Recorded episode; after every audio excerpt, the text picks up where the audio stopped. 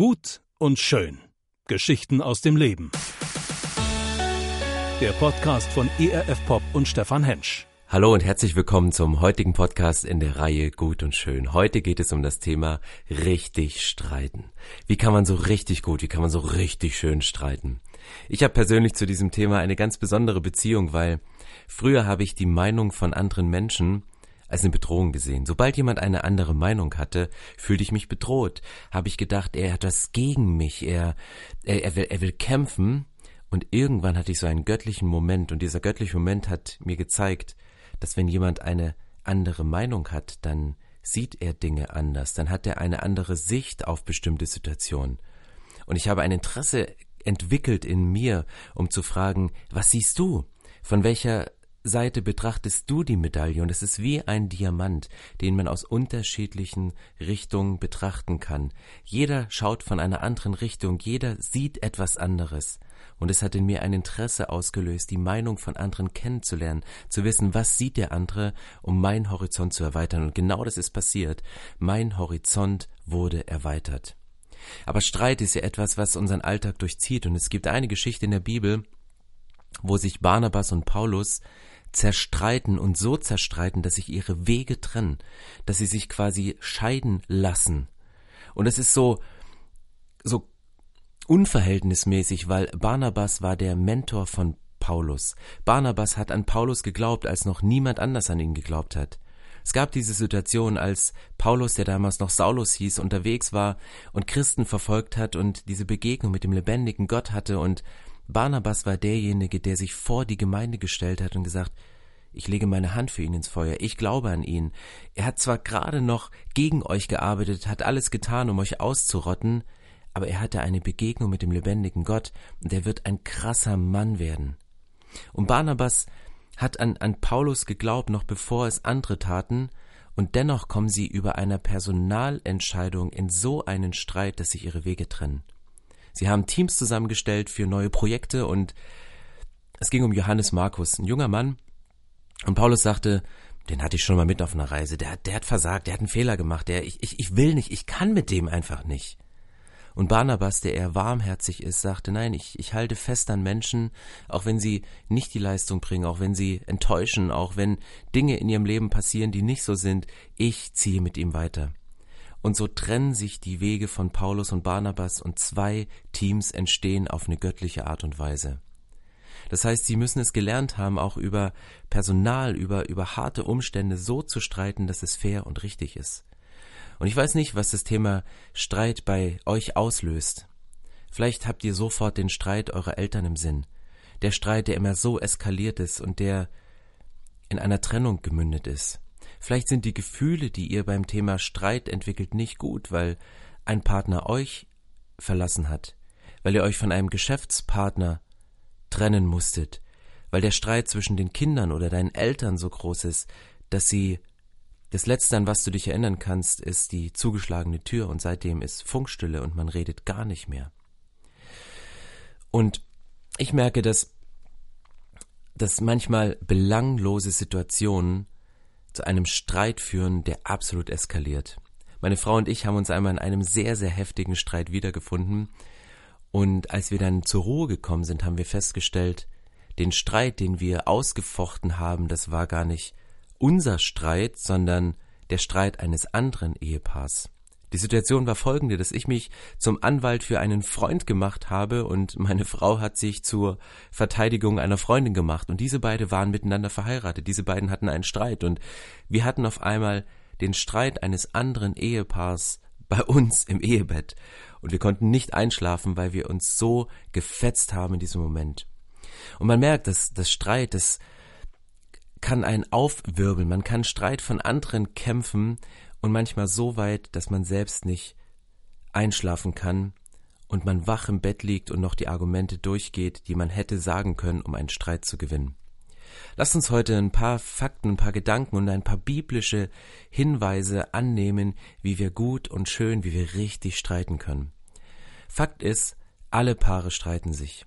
Wenn man in Beziehung ist, wird gestritten.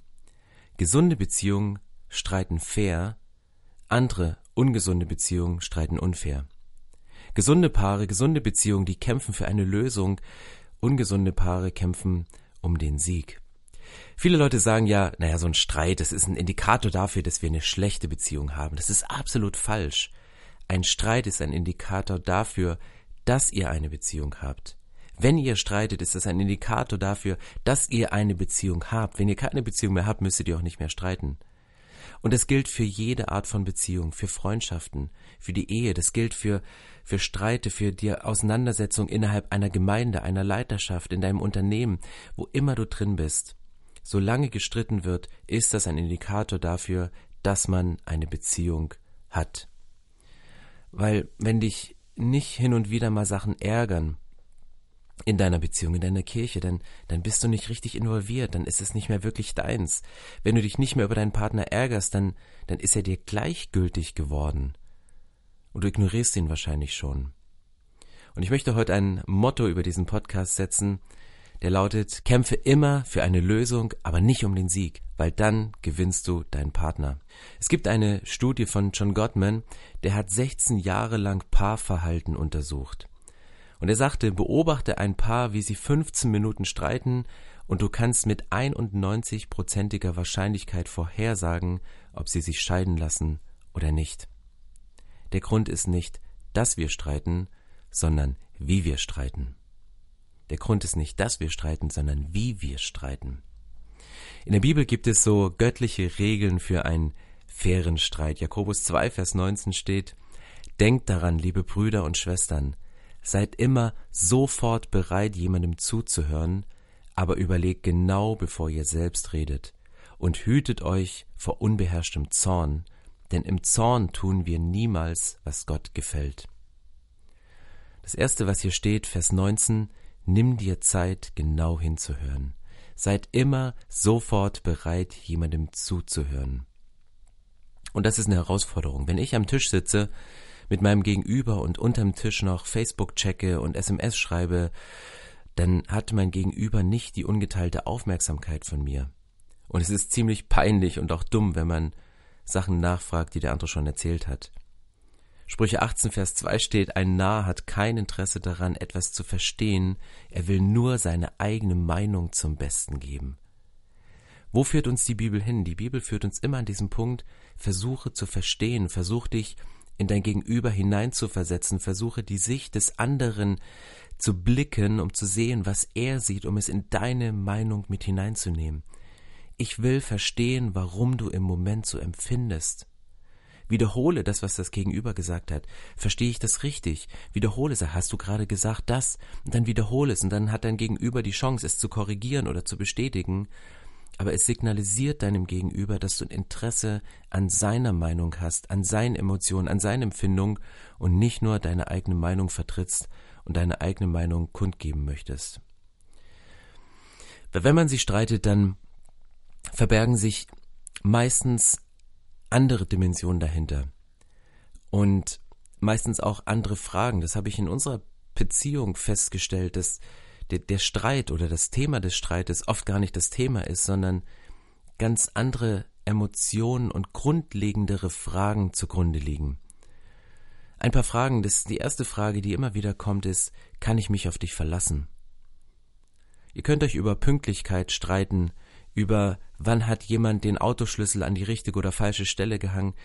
Die Frage, die dahinter steht, kann ich mich auf dich verlassen? Habe ich in dir ein Gegenüber? Oder wirst du mir antworten, wenn ich dich brauche? Wirst du mir antworten, wenn ich dich rufe? Bist du da, wenn ich dich brauche in dem Moment? Eine weitere Frage, die oft mitschwingt unter dem, unter der Wasseroberfläche, wo die Spitze des Eisberges rausschaut, ist, bin ich für dich wichtig? Bist du für mich da? Schätzt du und akzeptierst du mich? Brauchst du mich und verlässt du dich auf mich?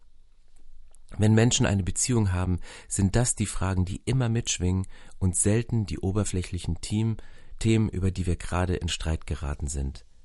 Weil was sagt die Bibel? Nur ein Narr möchte Recht behalten und den Streit gewinnen, auch wenn er dabei auf Dauer seinen Partner verliert. Wenn du jeden Streit gewinnst, verlierst du auf lange Sicht deinen Partner. Wenn du jeden Streit gewinnst, dann verlierst du auf lange Sicht dein Gegenüber. Deswegen kämpf immer für eine Lösung und nicht um den Sieg, weil damit gewinnst du deinen Partner. Die zweite Sache, die hier in Jakobus 1, Vers 19 steht, ist, wähle deine Worte sorgfältig, aber überlegt genau, bevor ihr selbst redet. Sprüche 21, Vers 23, wer seinen Mund hält, hält sich Schwierigkeiten vom Hals. Heißt das jetzt, keine Meinung zu haben, keine Persönlichkeit zu sein, keinen Charakter zu zeigen, keine Kante zu zeigen? Das ist es nicht, sondern es ist eine Frage der Weisheit, wann du es etwas sagst. Deswegen stell dir immer zwei Fragen, wenn du in Situationen bist, wo du merkst, ein Streit bäumt sich gerade auf, hier zieht ein Unwetter eines zwischenmenschlichen Streites heran, stell dir zwei Fragen. Die erste Frage ist, soll ich das jetzt sagen? Muss das gesagt werden? Und die zweite ist, soll ich es jetzt sagen? Muss ich es jetzt sagen? Die erste Frage ist, soll ich das sagen? Ist es wichtig? Und die zweite Frage ist, muss ich es jetzt sagen? Manche Themen, gerade im zwischenmenschlichen Bereich, sind besser in konfliktfreien Zeiten anzusprechen. Wenn ihr eh schon gerade in einem sich aufbäumenden Gespräch, Streitgespräch seid, dann nochmal ein anderes Thema auf den Tisch zu holen, ist nicht so weise, sondern überlegt euch einen Zeitpunkt, wo ihr konfliktfrei seid und sprich es dann an. Aber bitte vergiss es nicht. Verschiebt Themen, die Streitpotenzial haben, auf konfliktfreie Zeiten, aber vergesst nicht, sie anzusprechen. Weil oft ist so eine falsche Motivation, dass man in einer Beziehung sagt, hey, jetzt ist es gerade so schön, jetzt spreche ich das nicht an, weil es könnte ja wieder ein Streit entstehen. Manchmal versucht man Streit zu vermeiden, aber das ist die Weisheit des Lebens, im richtigen Moment die Sachen anzusprechen und zu wissen, jetzt ist es dran. Und wenn wir die Bibel ernst nehmen, dann lasst uns genau überlegen, bevor wir selbst reden. Das ist wie mit einem Stein, den man in der Hand hält. Und kennt ihr diesen Moment, ihr habt einen Stein in der Hand und ihr werft ihn, werft ihn weg und in dem Moment, wo ihr ihn losgelassen habt und die Flugbahn dieses Steines beobachtet, stellt ihr fest, hätte ich ihn mal nicht losgelassen, weil ihr seht, wie er zielstrebig auf eine Fensterscheibe zufliegt. Und genauso ist es mit Worten. Manchmal geht ein Wort über deine Lippen und in dem Moment, wo du es ausgesprochen hast, denkst du, oh Mist, was wird dieses Wort für Schaden anrichten? Und manche Worte, die einmal ausgesprochen sind, richten Schaden an, den man nicht mehr so schnell wiederherstellen kann. Und wenn du einen Freund und nicht den Streit gewinnen möchtest, dann halte dich an folgende Regeln. Die erste Regel ist, beschimpfe dein Gegenüber nicht. Auch im Frust, auch im Streit. Schimpfwörter, da ist Jesus sehr klar in der Bibel, sagte, wer selbst seinen, sein Gegenüber einen Dummkopf nennt, einen Blödmann, weißt du, der tötet ihn. Er setzt das Maß extrem hoch, deswegen beschimpft dein Gegenüber nicht, schrei dein Gegenüber nicht an. Das ist etwas von eine Form von Gewalt, wenn man laut wird, wenn man schreit, wenn man hysterisch schreit oder oder brummelnd tief, je nachdem, welche Stimmlage man gerade versetzt ist. Krame nie in der Vergangenheit, um Argumente zu suchen. Und du sagst, ja damals, vor zehn Jahren hast du das gesagt und das ist passiert. Auf einmal fängt man an, etwas hochzuholen, was schon lange vergeben und vergessen ist. Damit wirst du nicht dein Gegenüber, sondern nur den Streit gewinnen. Vermeide Worte wie nie oder immer. Immer vergisst du den Schlüssel, immer kommst du zu spät. Ich kann mich nie auf dich verlassen. Drohe niemals mit einer Scheidung. Das ist in Beziehungen ganz oft. Man, man, man denkt gar nicht drüber nach, aber das ist manchmal so schnell dahergeredet, sie sagt, ja, dann müssen wir uns halt trennen. Dann leben wir halt alleine weiter.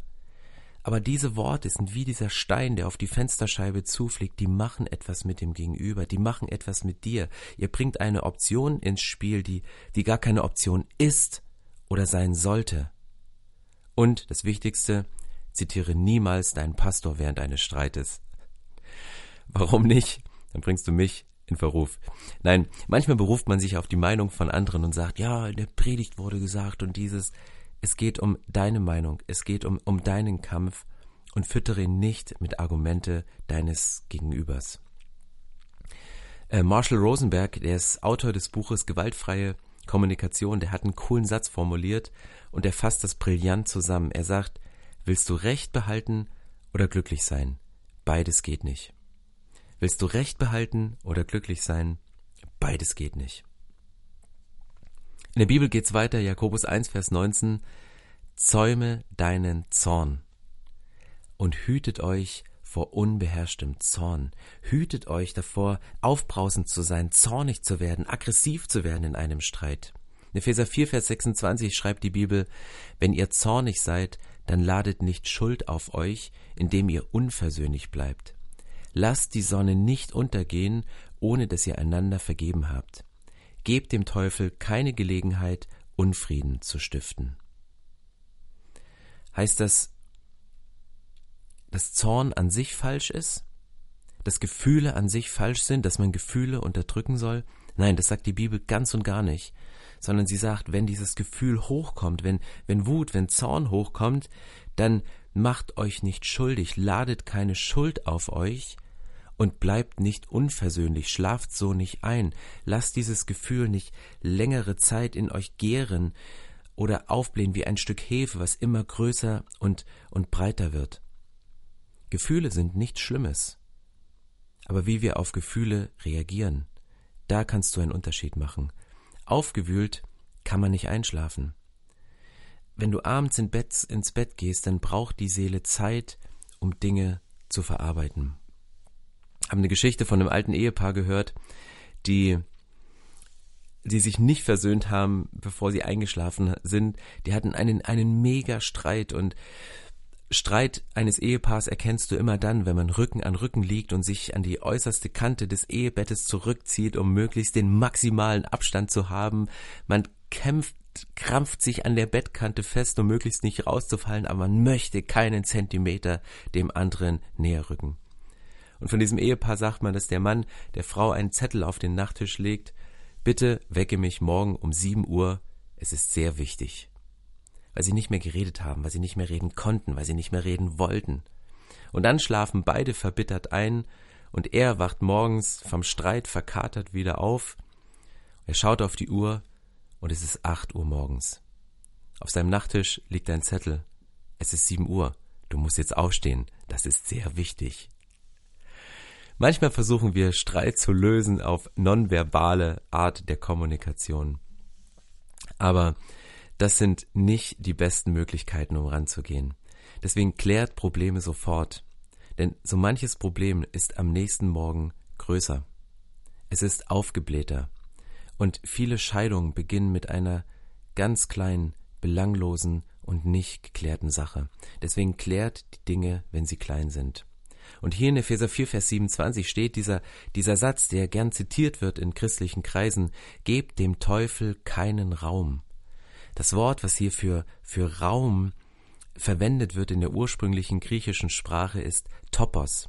Und Topos ist eigentlich ein Begriff aus dem militärischen Gebrauch. Topos bedeutet Gefechtsstellung.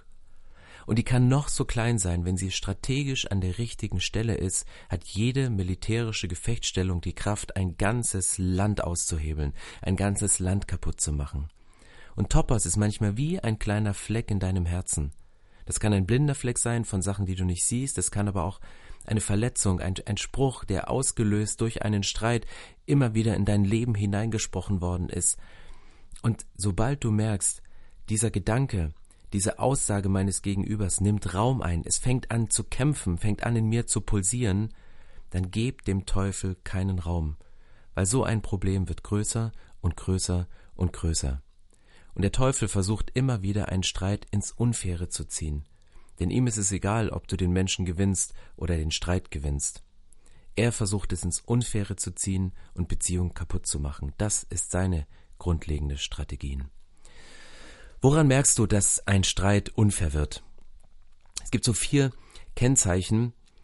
Das erste ist Kritik. Wenn ich anfange herumzukritisieren, herumnörgel, Du vergisst dir immer zu tanken. Nie kann ich mich auf dich verlassen. Auf dein Wort kann man einfach nicht zählen. Also wenn du anfängst, kritische Punkte zu bringen, merkst du, okay, jetzt rutschen wir ab und es wird unfair im Streit. Das zweite ist Verteidigung. Ich verteidige meine eigene Sicht bis aufs Äußere. Weißt du, ich bin nicht schuld, sondern du bist schuld. Das Problem ist, wenn einer der beiden nicht die Verantwortung übernimmt, Teil des Problems zu sein. Und in einem Streit sind oft zwei Personen Teil eines Problems. Aber statt sich zu rechtfertigen in einem solchen Moment, wäre es wesentlich angemessener, auf die Beschwerde und auf die Kritik einzugehen und das dahinterliegende Bedürfnis herauszufinden, die dahinterliegenden Gefühle herauszufinden und gemeinsam zu überlegen, wie man das Problem in Zukunft angehen kann, damit beide Partner zufrieden sind. Nach einer Verteidigung kann man noch mehr abrutschen in einen unfairen Streit, nämlich mit Verachtung. Also ich strafe mein Gegenüber mit Verachtung. Das zeigt sich oft in Form von Empörung. Wie kann man nur? Mit Sarkasmus, dass man die Augen verdreht, so dass es noch andere sehen, nur das Gegenüber nicht, dass man anfängt, den Partner nachzuäffen. Und Respekt ist Männern so wichtig, wie Frauen es wichtig ist, geliebt zu werden. Und man kann ganz schnell, wenn Streit nicht aufgearbeitet ist, wenn der Teufel zu viel Raum hat, rutscht man ab in gegenseitige Verachtung. Und es kann verbal passieren vor der besten Freundin oder im Kollegenkreis oder auch nonverbal durch Gestik und Mimik. Und die letzte Form ist Rückzug. Schweigen. Den anderen ignorieren. Den anderen wie Luft zu behandeln. Vielleicht wohnt ihr noch in der gemeinsamen Wohnung, aber der eine ist innerlich schon lange ausgezogen. Ich mache dicht. Ich ziehe mich zurück. Gibt eine Statistik, dass 85 Prozent von Männern mit Rückzug reagieren auf Situationen. Wenn du ein Mann bist, dann sei präsent. Sei präsent zu Hause. Begib dich in den Streit und kämpfe um die Beziehung. John Gottman bezeichnet diese vier Punkte als die vier apokalyptischen Reiter in Anlehnung an die Offenbarung, die die Endzeit einläuten, die das Ende einer Beziehung einläuten. Und wenn du feststellst, dass bei einem Streit diese Dinge zur Tagesordnung werden, wenn ihr allein nicht mehr rauskommt, dann holt euch Hilfe und geht daran. Und ich möchte heute nicht mit einer Negativbotschaft enden, im Gegenteil, ich weiß, dass es in der Offenbarung der Bibel ein letztes Kapitel gibt, und da ist die Rede von einer Ewigkeit in einer perfekten Partnerschaft mit Gott, ohne Missverständnisse, sondern in absoluter Harmonie, in absoluten Frieden. Und das ist meine Botschaft für, für euch heute. Gott kann wiederherstellen und heilen. Darauf ist er spezialisiert. Gott ist darauf spezialisiert, Dinge wiederherzustellen und Herzen wieder zu heilen. Deswegen reagiert nicht emotional, sondern mach mal das Gegenteil von dem, was man von dir erwartet. Im Streit fällt man in gewisse Muster zurück und der Mensch, der dich am meisten liebt, ist es auch, der dich am meisten verletzt, weil er dich am besten kennt. Und wir wissen in unserer Beziehung genau die Triggerpunkte des anderen. Man weiß genau, welchen Punkt man drücken muss, um den anderen so richtig auf die Palme zu bringen. Aber wenn du das weißt, mach es genau nicht. Mach mal genau das Gegenteil von dem, was man von dir erwartet. In Römer 12, Vers 21 steht, lass dich nicht vom Bösen besiegen, sondern überwinde es durch das Gute. Weil wenn die Liebe aufgebraucht war und jeder sich nur noch von vor weiteren Verletzungen schützen wollte, sind beide Partner in einem in einer Art emotionalem Hungerzustand, weil sie befürchten, ihre emotionale emotionale Nahrungsquelle zu verlieren.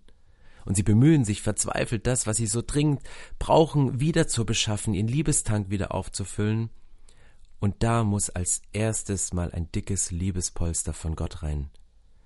Weil andauernde Konflikte sind ein Hilferuf, die zum Ausdruck bringen, dass die Partner einander eigentlich dringend brauchen. Aber fang an, das Liebespolster nicht von deinem Partner gestillt zu wissen, sondern dein Liebespolster zuerst von Gott zu füllen. Kämpfe immer für eine Lösung und nicht um den Sieg, weil damit gewinnst du deinen Partner. In 1. Petrus 3, Vers 9 steht, Vergeltet nicht Böses mit Bösem und gebt Beleidigungen nicht wieder zurück. Im Gegenteil, segnet eure Beleidiger, denn Gott hat euch dazu berufen, seinen Segen zu empfangen. Dass wir streiten, ist nicht das Problem. Aber bei der Art, wie wir streiten, versucht der Feind immer wieder einen Fuß in die Tür zu kriegen. Deshalb gebt dem Streit eine Richtung, weil du kämpfst nicht gegen deinen Partner, sondern der Feind kämpft gegen euch. Macht deinen Partner zu einem Verbündeten und kämpft gegenseitig gegen den Partner. Kämpfe immer für eine Lösung und nicht um den Sieg, weil damit gewinnst du deinen Partner. Ich möchte beten. Jesus, ich möchte ein Segensgebet sprechen für alle Beziehungen, die im Moment unter Beschuss stehen. Gott, ich bete, dass wir verstehen, dass wir nicht Feinde sind, sondern dass wir gemeinsam gegen einen größeren Feind kämpfen. Der Teufel, der es schafft, die Worte, die gut gemeint sind, in dem Moment, wo sie den Mund des einen verlassen und bevor sie im Ohr des anderen ankommen, diese Worte bereits zu verdrehen. Und ich bete jetzt um Schutz. Ich bete um Schutz für Beziehungen. Ich bete um Heilung für Beziehungen. Ich bete, dass wir das in Anspruch nehmen, was du in deiner Bibel verheißt, dass du deinen Sohn Jesus auf diese Erde geschickt hast, um die Herzen von Menschen zu heilen. Um dem Feind eine Kampfansage zu machen und ihm letzten Endes einen Strich durch die Rechnung zu machen, sagen, du hast keine Chance mehr, im Leben von Menschen einzugreifen. Jesus, ich danke dir, dass du Beziehungen geschaffen hast und dass Beziehungen das Wertvollste und Wichtigste in unserem Leben sind. Und ich bitte dich darum, dass du uns schützt vor Anfechtung, dass wir mit dir Seite an Seite gegen den Feind kämpfen und für unseren Partner, für Beziehungen kämpfen und aufstehen und das Beste geben. Ich danke dir, Jesus, dass du da bist und Gott, ich bete das in deinem großen und heiligen Namen. Amen. Gut und schön. Geschichten aus dem Leben.